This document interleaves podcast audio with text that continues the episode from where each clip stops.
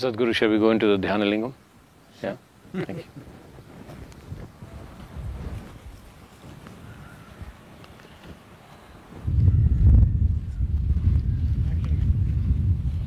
So Sadhguru, this is the biggest bull I've ever seen. but I mean the he's magnificent, he's aggressive, he's massive, and he looks ready for action, pointed straight into the Dhyanalingam, the temple. Tell me about him. This is Shiva's vehicle. His automobile parked outside. Do you expect him to ride some mild scooter? he rides a mean machine Right. okay. Can I touch him? Yeah. What's he made of? I mean, I can see this is metal, it's steel.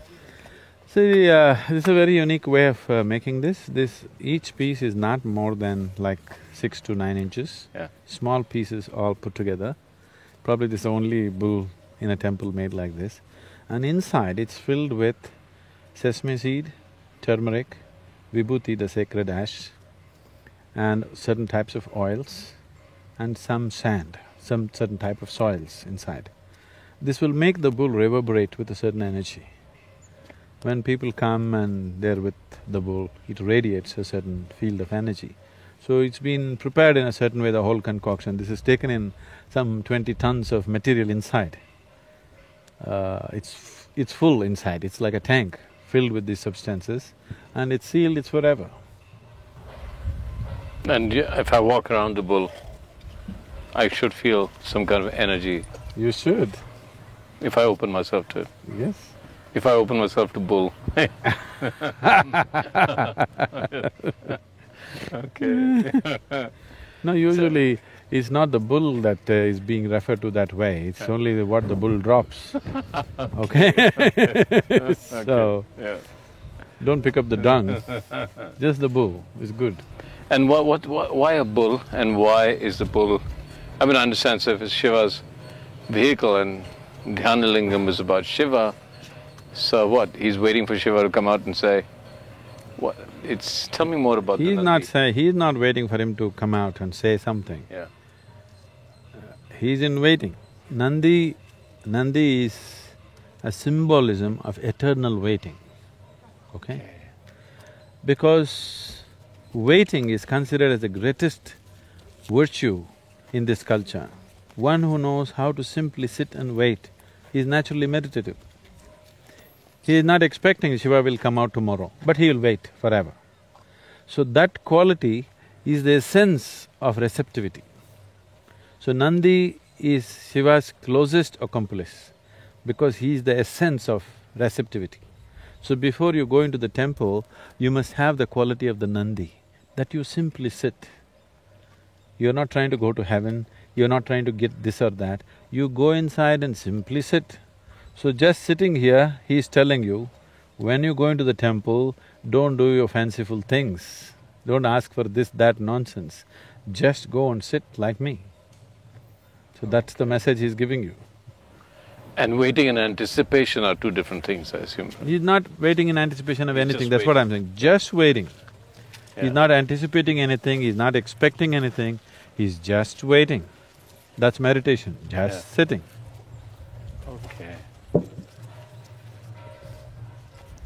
So that's his message for you. Simply go inside and sit, alert, Yeah. not sleepy, alert and that's- sitting. Yeah. So you're saying, Sadhguru, that the bull is sitting in what we would call meditation. See, people have always under… misunderstood meditation means uh, some kind of an activity. No, it's a quality. So fundamental difference, why? Because this is a meditative temple, this is not a temple of prayer. Prayer means you're trying to talk to God. You're trying to tell Him your woes, your expectations, your uh, whatever else. Meditation means you're willing to listen to God. You're just willing to listen to the existence, to the ultimate nature of creation. You have nothing to say, you simply listen. That is the quality of Nandi, he just sits. Alert, this is very important. He is alert. He is not sleepy, he is not sitting in a passive way. He is sitting, very active, no expectation, no anticipation, no looking forward to anything, but full alertness, full life, at just sitting. That's Jeez. meditation. Active and not passive, meditation, not expectation, nothing, just waiting Yes. and Just waiting, not for anything in particular. Whatever is reality, if you just wait without doing your own thing, then existence will do its thing. yeah. So meditation essentially means you are not doing your own thing. The individual person is not doing his own thing, he's just there. So once you're simply there, the larger dimension of the existence, which is always in action, you become aware of it. And part of it. And of course, you're anyway a part of it, you become Yeah. aware that you're a part of it. Okay. Even now you're a part of it. But becoming aware that I'm a part of it is meditativeness. So Nandi is the symbolism of that, he just sits. Sitting here reminding everybody, you must sit like me. So does Nandi have a female form or is male and female both? No, no, no. He's… he's one of the Ganas, so he doesn't belong to male-female category. He's beyond that. Yes. So can we go inside the Dhyana Lingam? Yeah.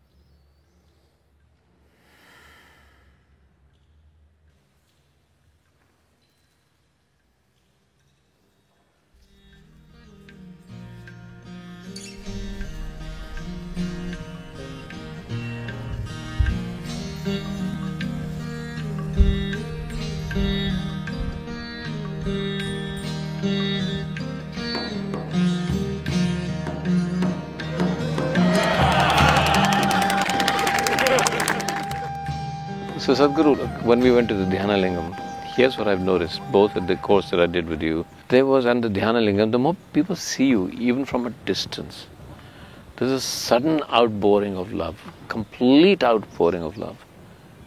So let's talk about love. this is one kind of a love. Is there, what happens? Is there something, is it a release? That could be one thing, with the CU and their own stresses and emotional release. On the other hand, is there some kind of energy that you're transmitting to them? Is that energy possible only in a loving ener- uh, relationship, even between you and the people or between people themselves? What is that energy called love? And then let's relate it to man and woman because that's the love most of us know. Love or hate, whichever you like it. But let's talk about love or the energy that is love. There is no such thing as uh, an energy that is love. Life is a certain energy. You are a certain life energy. The many parts of this life energy is finding expression as thought, as body, physical action, emotion, and there are other dimensions, of course, energy action. If you can perform only physical activity in your life, the span and the scope of that activity is very limited. Mm-hmm. Because you empower your physical activity with your mental activity, depending upon the keenness and the intensity of your mental activity, your physical activity takes on a different level of… Hmm. as if it moves into a different dimension because the mental activity. If you make a movie, if it's all physical, it's one way. There is a certain intellect involved in it, it's another way. There's a certain emotion involved in it, it's another way, isn't it so? So that's so with life also. So, these are different levels of intensity. Physical is at one level of intensity, intellectual is another level of intensity, emotion is a different level of intensity. Generally, people are looking down upon emotion as something less than intellect, which is a very wrong thing they're doing. Which I think slowly people are realizing they're talking about emotional intelligence now. Because emotion is capable of being of a higher intensity than intellect in many ways.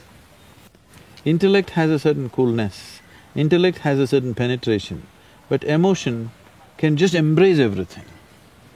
Intellect can know pieces of life, emotion can know the wholeness of life. So this is the reason why spiritual traditions always have made devotion the biggest thing, because a devotee looks like a fool to an intellectual person. But what a devotee knows in terms of life's experience and what he knows in terms of perception of life in its totality, an intellectual person will never touch. So a devotee looks like a fool, but the real fool is elsewhere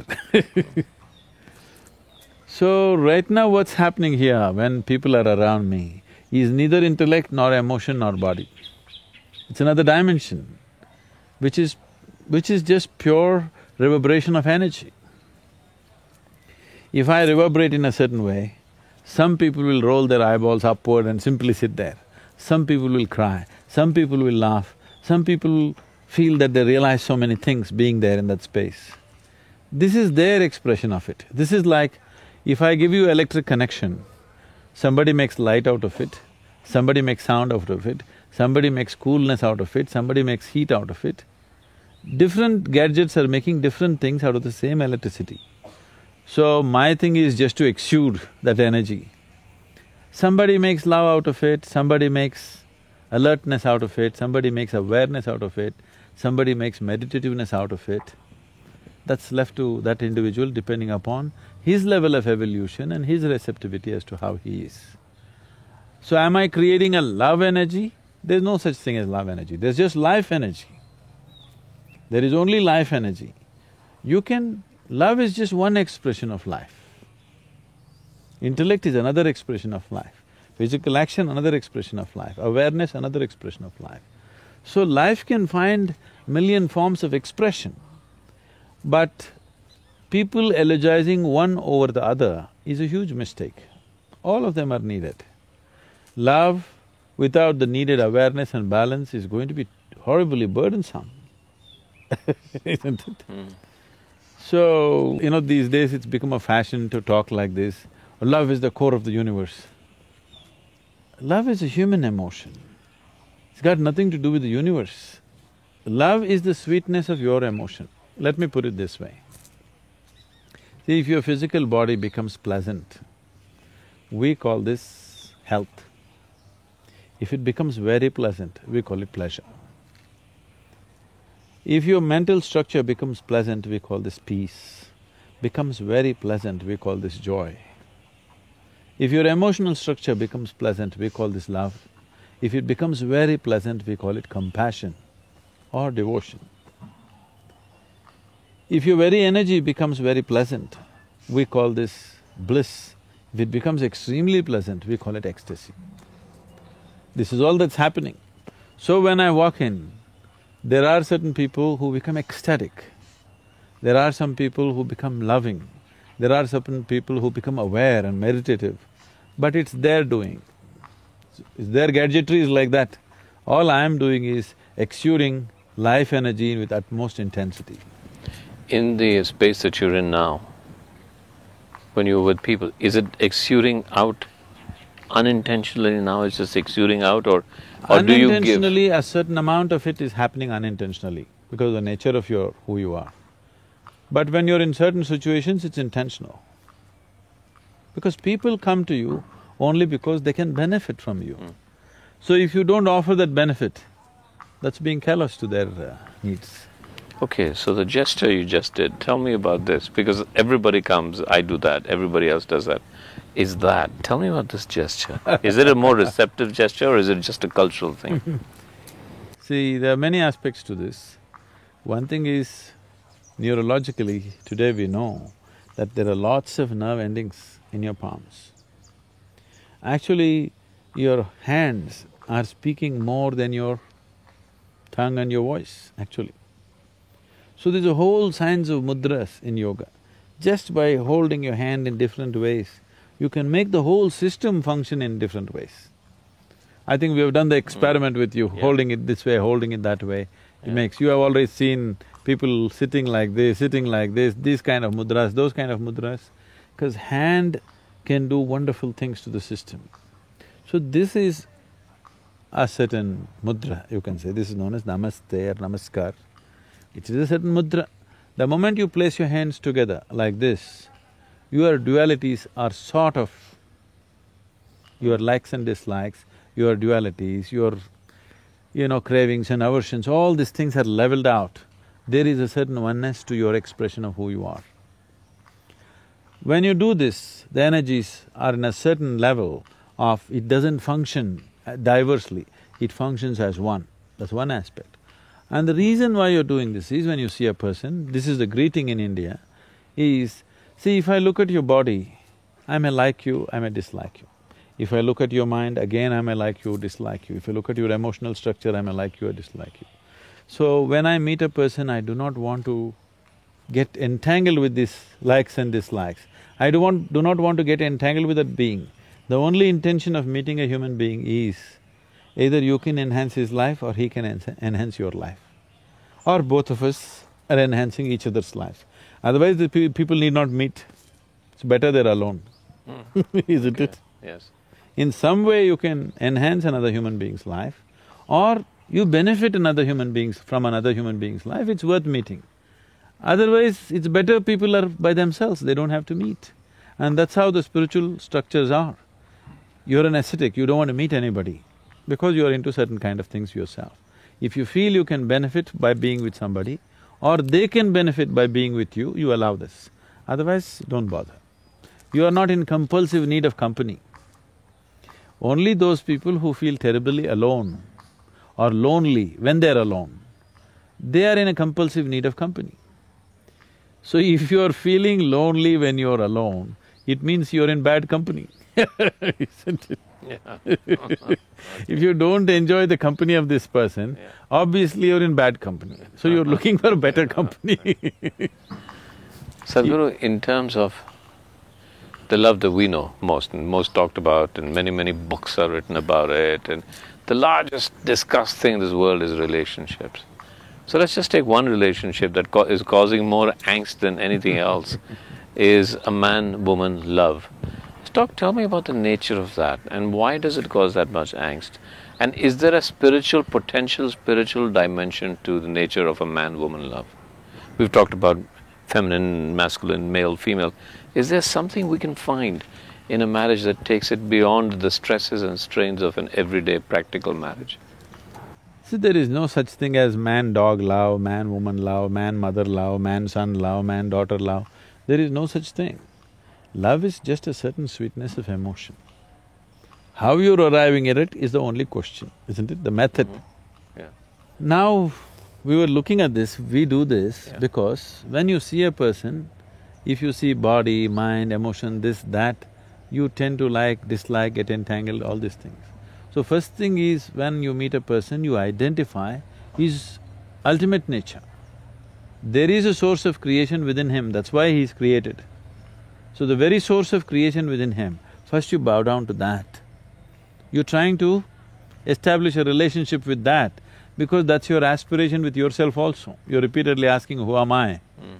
So you're trying to find that answer everywhere. First thing if you see whether that experience is there or not, you're cultivating the direction towards that. When I see you, I can say hi. Instead that I do this, because first thing is you refer to the source of creation in the person.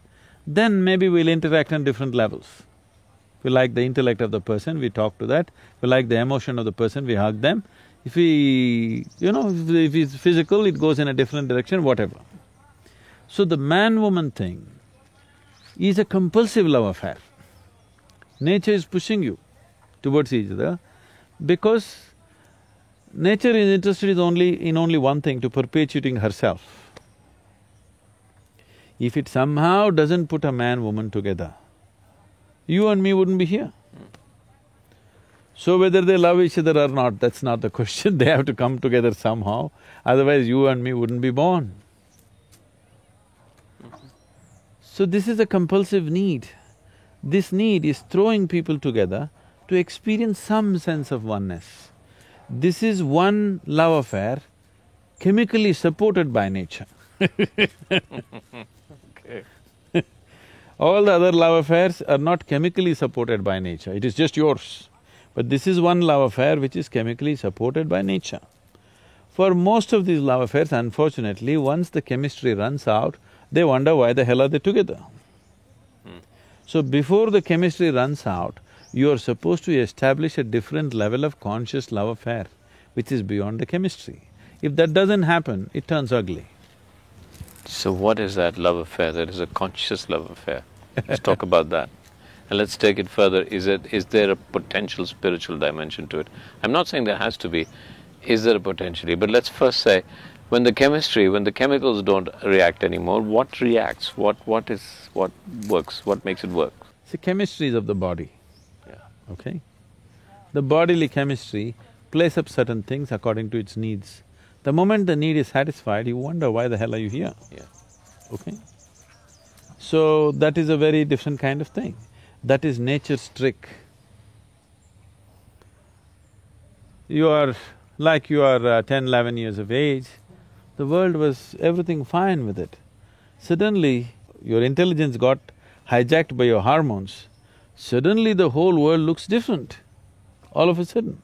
So all that's happened is, your intelligence got hijacked by the hormones.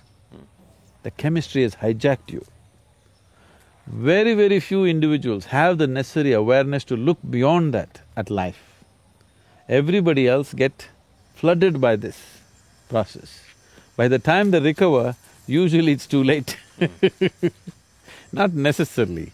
So is it something wrong or right? There's nothing wrong or right, it's just limited, that's all.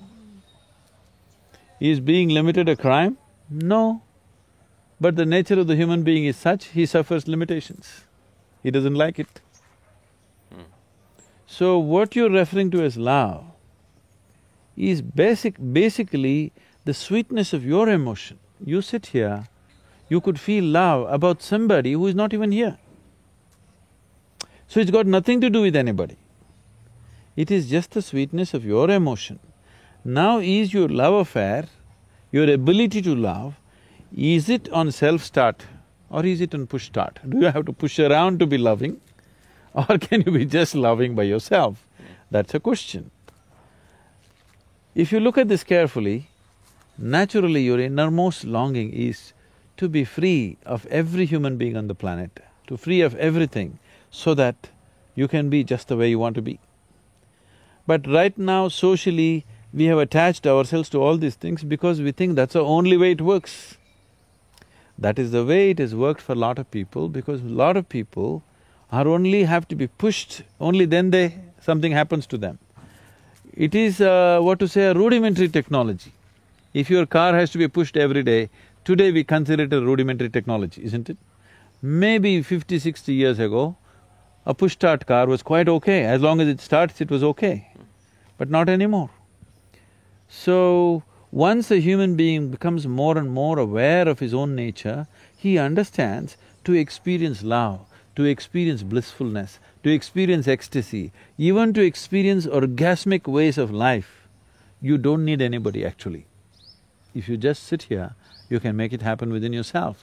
Because after all, it's your body, it's your mind, it's your emotion, it's your chemistry, and you are the one who is creating all the experiences of your life. Because people are not conscious of this, that you are the maker of your life, You are the one who is doing your life the way you want it. Most people still believe that their experiences are being shaped by people and situations around them, but that's not true. Human experiences are one hundred percent self-created, one hundred percent. So if it's self self-created, right now if you sit here, would you choose to maintain sweetness of your mind, sweetness of your body, sweetness of your emotion, sweetness of your energy, or would you like something bitter? Yeah, I'd prefer sweetness. Sweetness. So you would naturally be loving. It doesn't take anybody.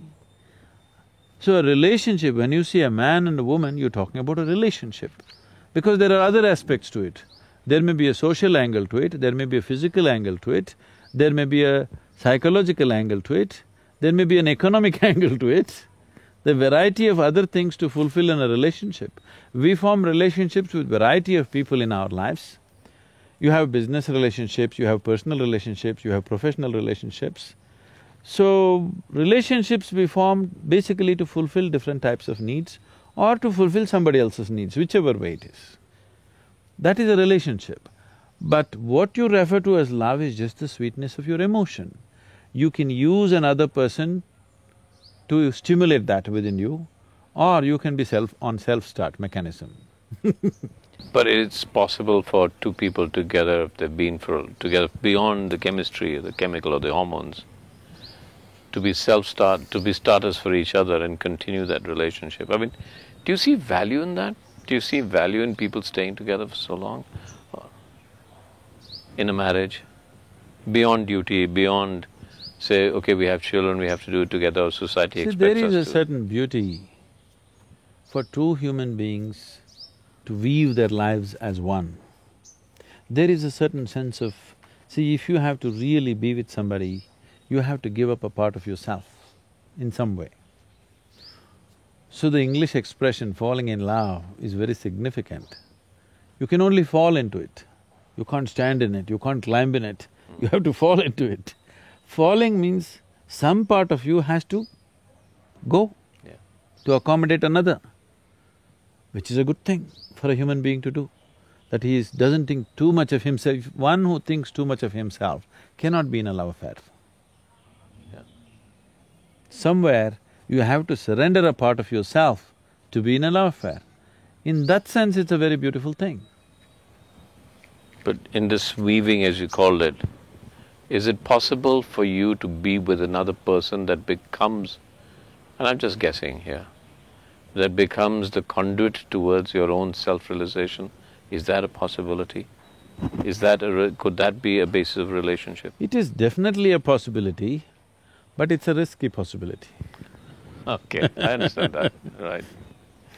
You may just get entangled and lost in so many complexities of a relationship rather than finding the ultimate nature. I'm not saying it's not possible, it's very much possible. So that is why in India, when we got people married,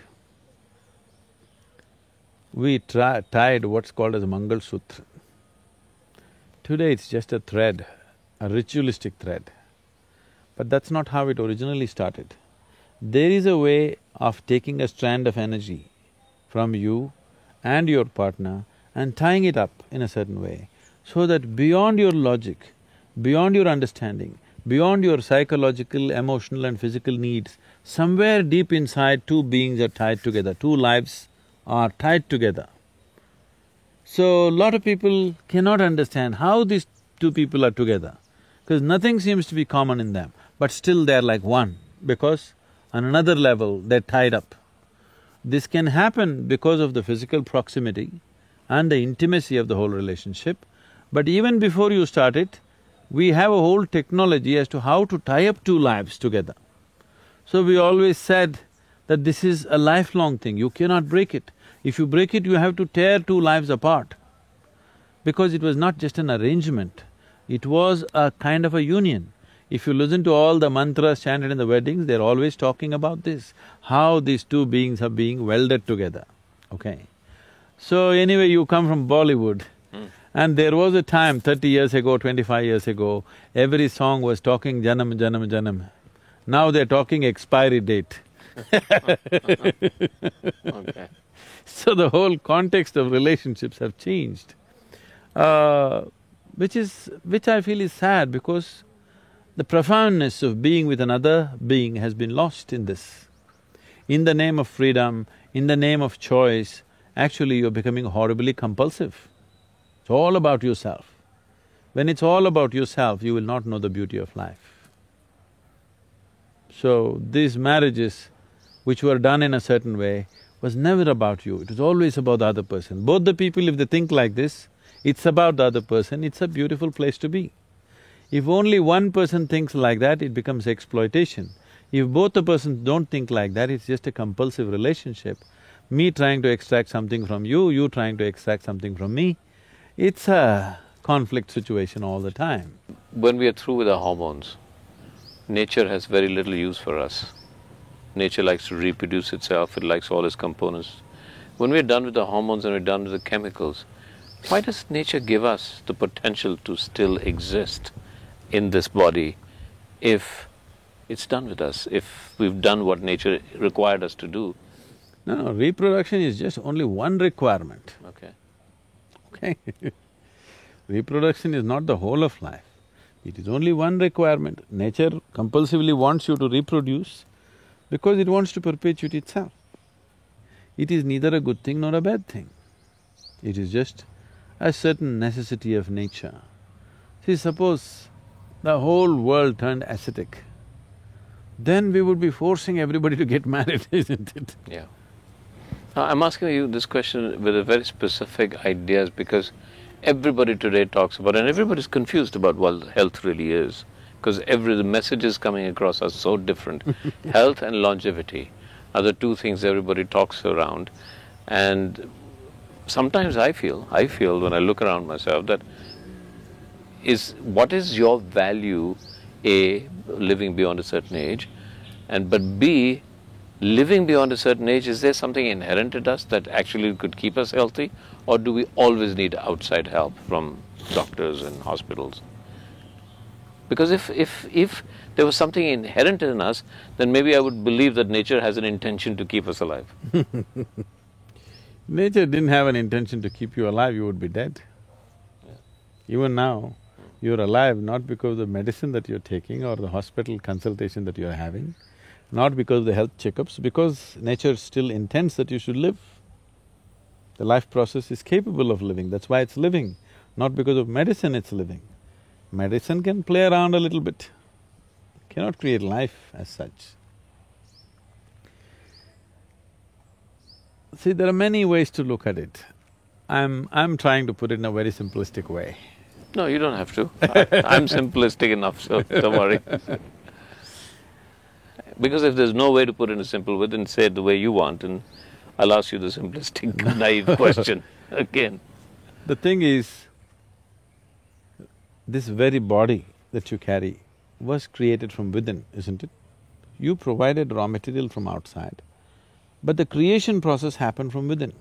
So obviously, the source of creation is within or the manufacturer of the body is within. So if you have a repair job to do, would you like to go to the manufacturer or to the local mechanic? Hmm. Okay, all right. If you have access to the manufacturer, that's the place you would like to go. Because a manufacturer knows much more about this machine than a local tinker, isn't it? But if you have lost access, then you have to deal with the local tinker.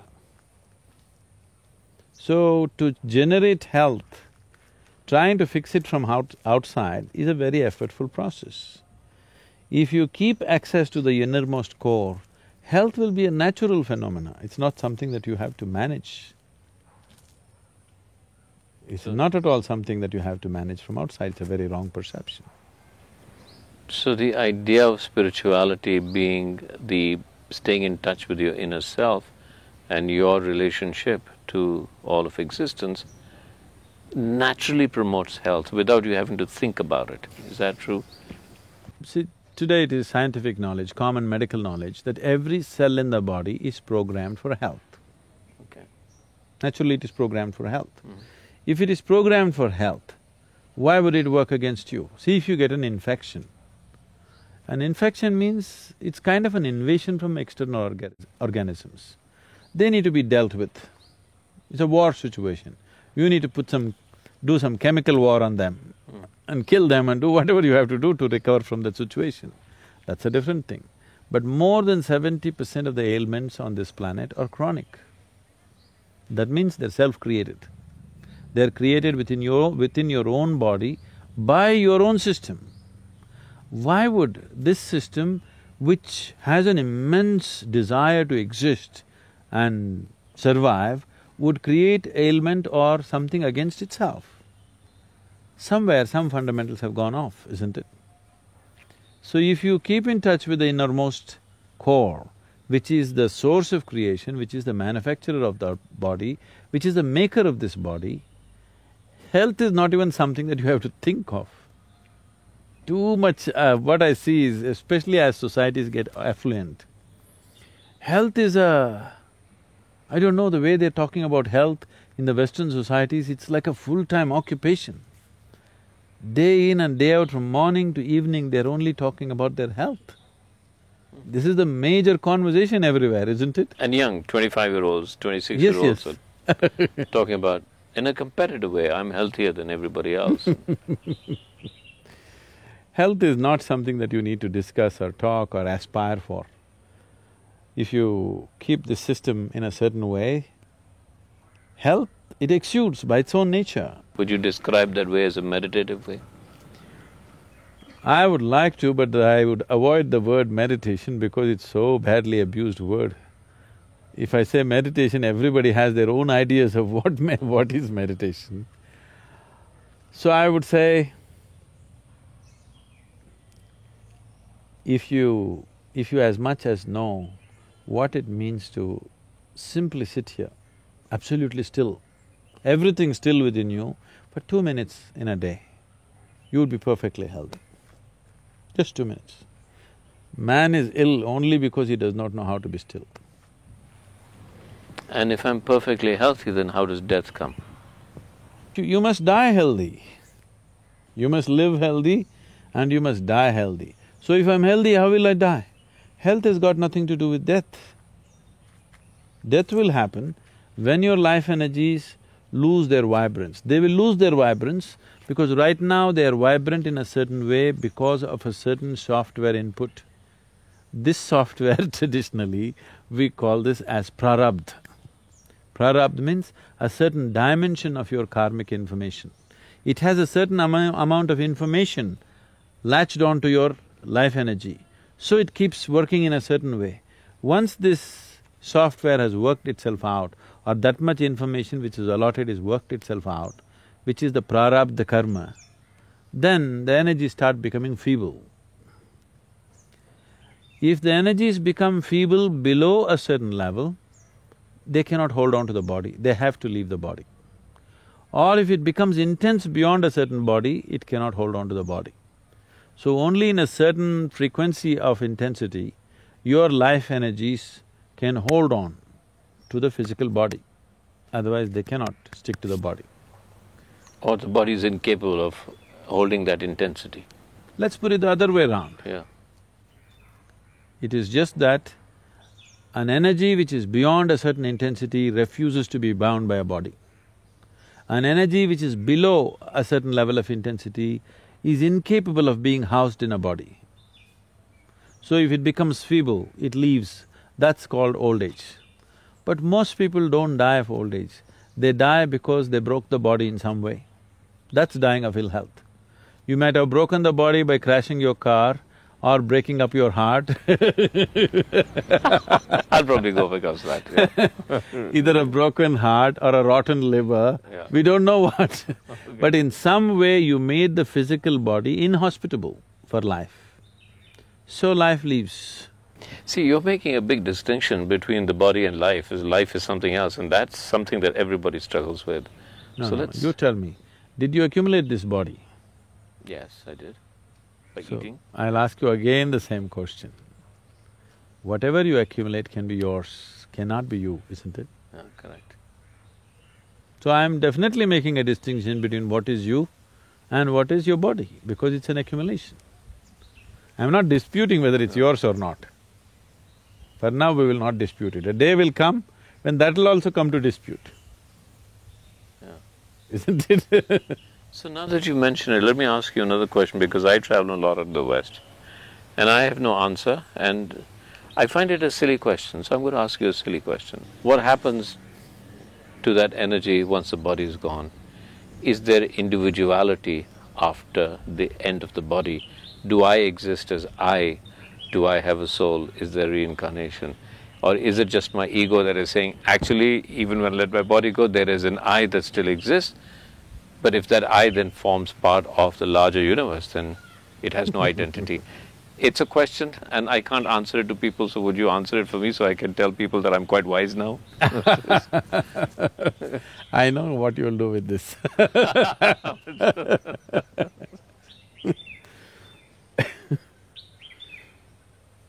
So essentially you're saying you want to know what happens after death. Yeah. I'm just playing a more intellectual argument about it, that's all. But the fundamental question is that. What I would say is some things you know best only by experience. Okay. Are you ready? Yeah. You're not ready for the experience. so you just want to know for entertainment. Maybe they make a movie on it, or just to talk in the next party that you're in. Yeah. It could buy you friends, So humor me. buy you, audience. So humor me a little bit and let's talk about it a little bit. Okay. right now you're looking at me. If you close your eyes, you cannot see me. But you are still there, isn't it? So right now, is it you who is looking at me? Or is it your eyes which are looking at me? So it's you who is looking at me. Yeah. Through the window of your eyes, you're Yes. looking at me. Yes.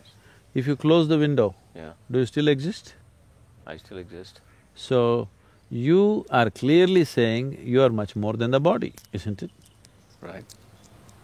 But maybe that's my memory of you, of what I saw. No, not what you… whether you see my image or not, that's not the point. Hmm. But you are there, isn't it? I'm there, yes. So you are clearly saying, I am much more than the body. Yes. And you also know very clearly that this body you slowly accumulated. Yes. Or in other words, what you call as my body is just a bit of loan that you have taken from Mother Earth, just a piece of the planet. She's pretty generous. no, it's very generous. Yeah. She's pretty generous with the loan. But when the time comes, she wants to collect it atom by atom.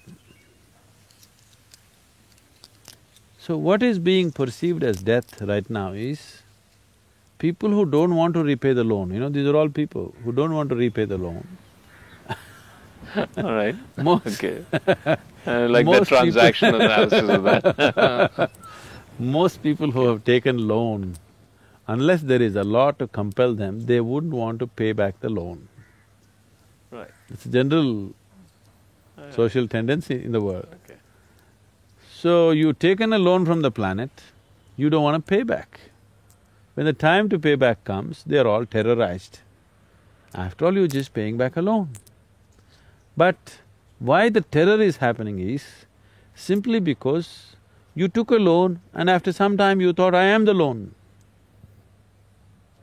Right. Quite a ridiculous situation actually. I can see that. Okay.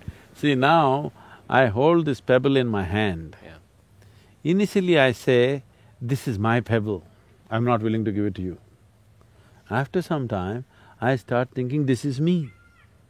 Now when the time comes that anyway this pebble is going to be taken from me, I am being terrorized because I am being taken away. You are not being taken away.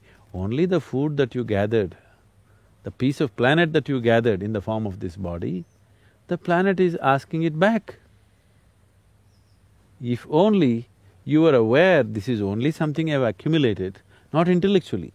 Every moment if you are constantly aware that I am not this body, this is just mine, all right. This is just a gathering. I've accumulated this, I'll use it and when it's necessary, I'll drop it. If this awareness was there all the time in your life, death would be just change of clothes, isn't it? Yeah. It's actually more simple than that.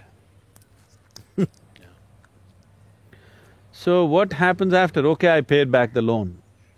The question is only willingly or unwillingly, but whichever way, the loan gets taken. So when the body is confiscated, if you're a yogi, you will pay it back gracefully. Yeah. If you are an ignorant person, they'll confiscate your properties. because you're illegally holding it beyond a certain time, they'll confiscate. So uh, what happens after? Your body as you know it, physical body has to go to the earth because it belongs to the earth. But there is a subtler body which is like a scaffolding. Only because the subtle body is there as a scaffolding, you can build this gross body.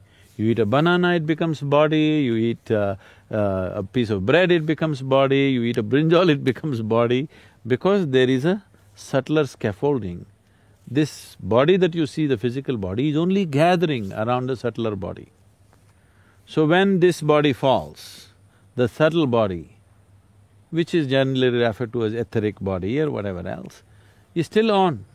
It still has some information, but the important difference is, when you had a physical body and a conscious mind, you had a discriminatory capability.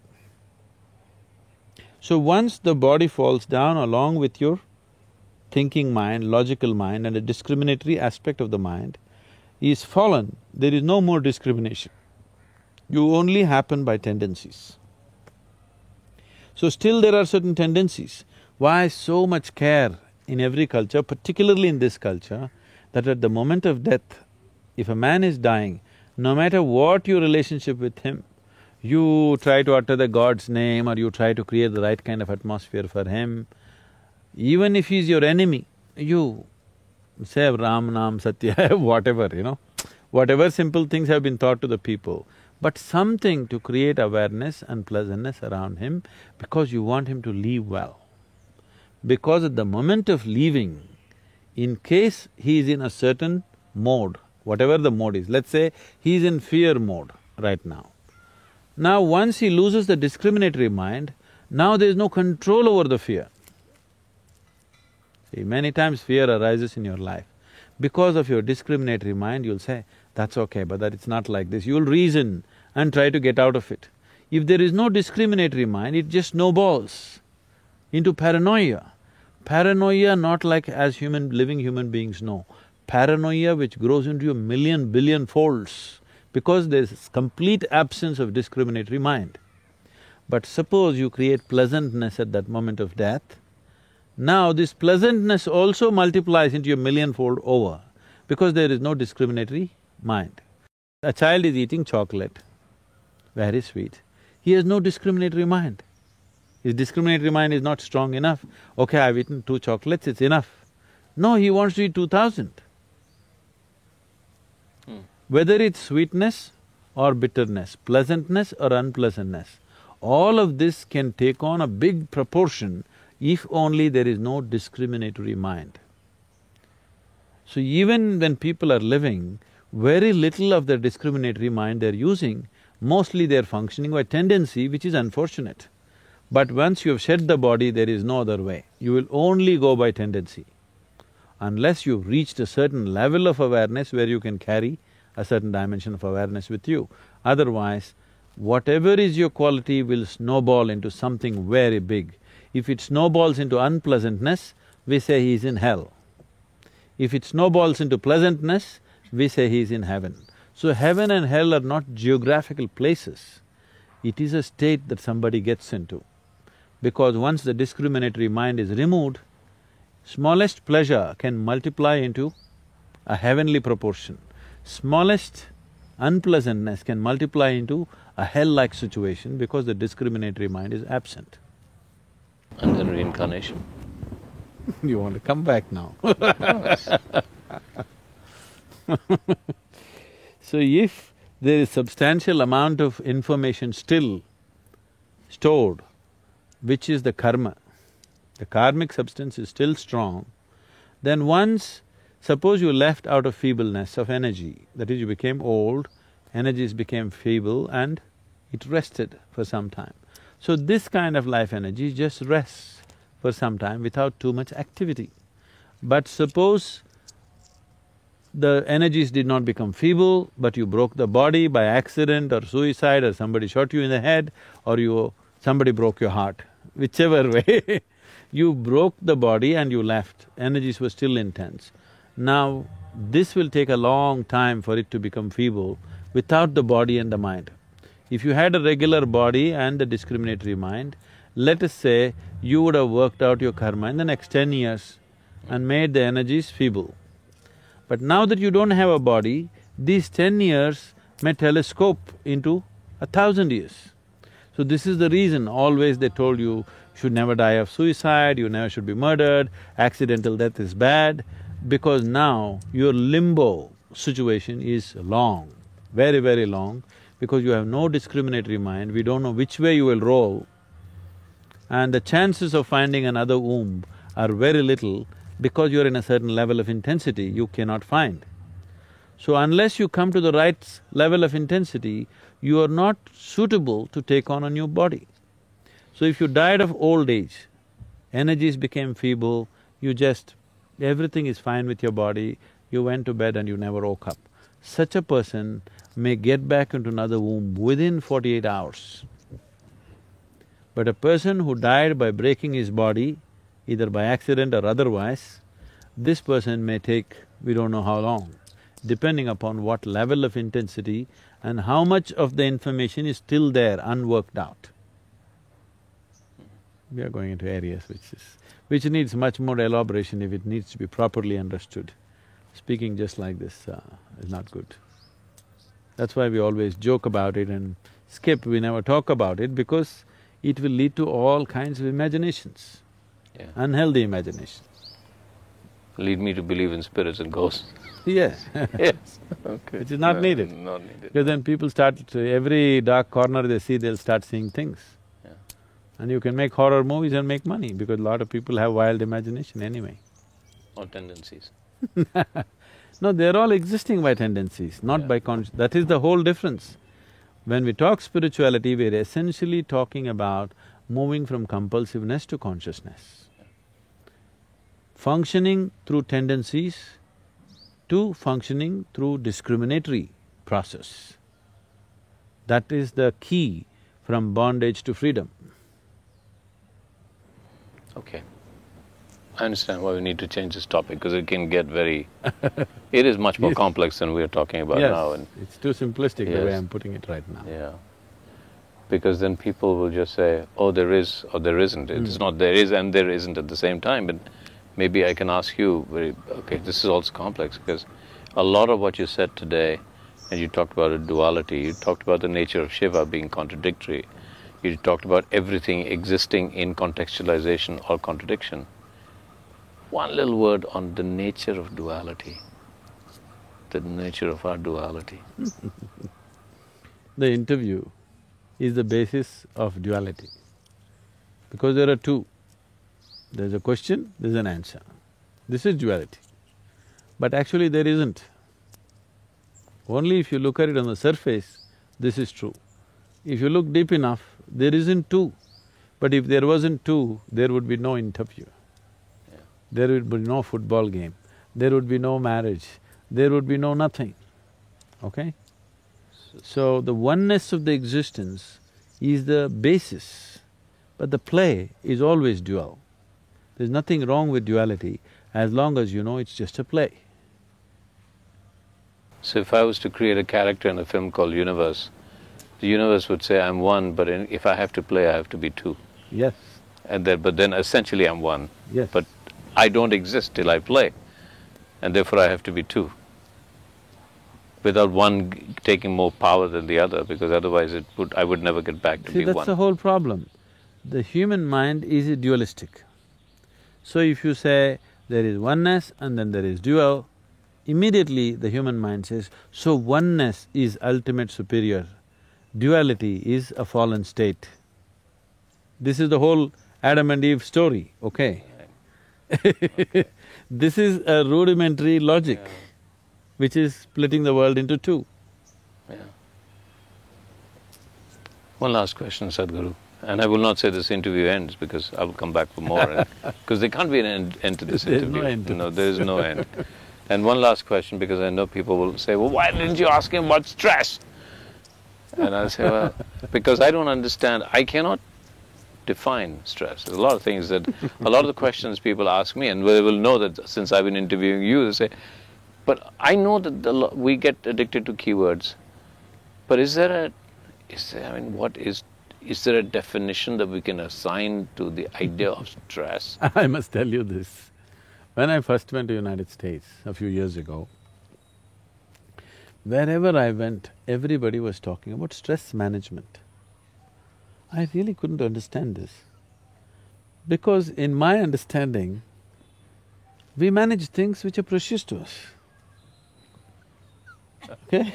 Okay. Our business, our family, our money, our wealth, our children, we manage all these things because these are all things precious to us. Why would anybody manage stress? I couldn't get this. when this word was thrown at me everywhere, stress management, stress management, I said, why manage stress?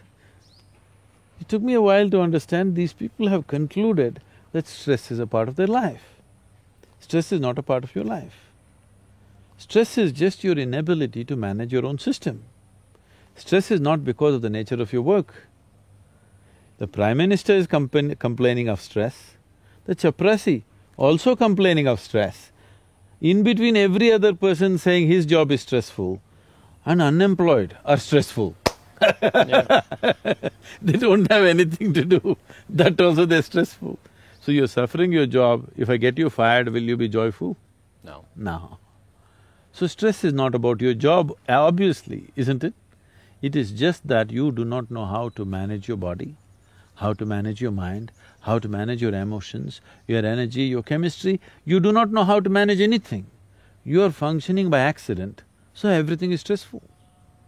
You get into your car without a steering wheel. Or you get into your car, if you turn this way, it goes in the opposite direction. You will be stressful, isn't it? Yeah. So right now that's a kind of mechanism you're driving without understanding anything about it, just by chance you're going blundering through life, you will be stressful.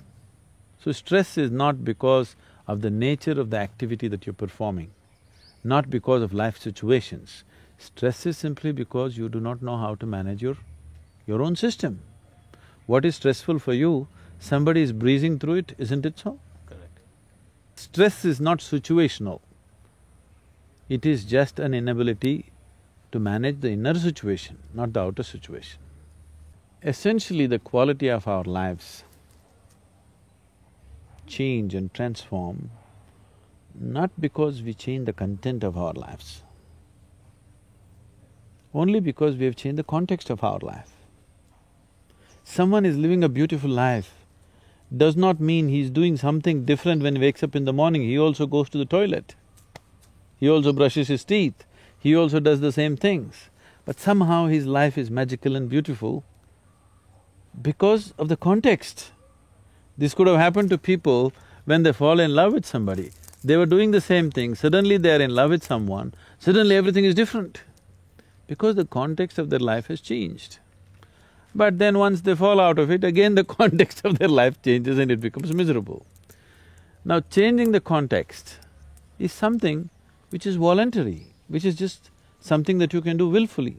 Changing the content may not be possible as you will. Because to change the content of your life, you need permission from the situations in which you exist, isn't it? But to change the context of life, you don't need anybody's permission. You… it is not at all situational. So on a certain day, three men were working in one place. Another, ma- another man came by and asked the first man, what are you doing here? This man looked up and said, can't you see I'm cutting stone? Are you blind? This man moved on to the next man and asked, what are you doing here?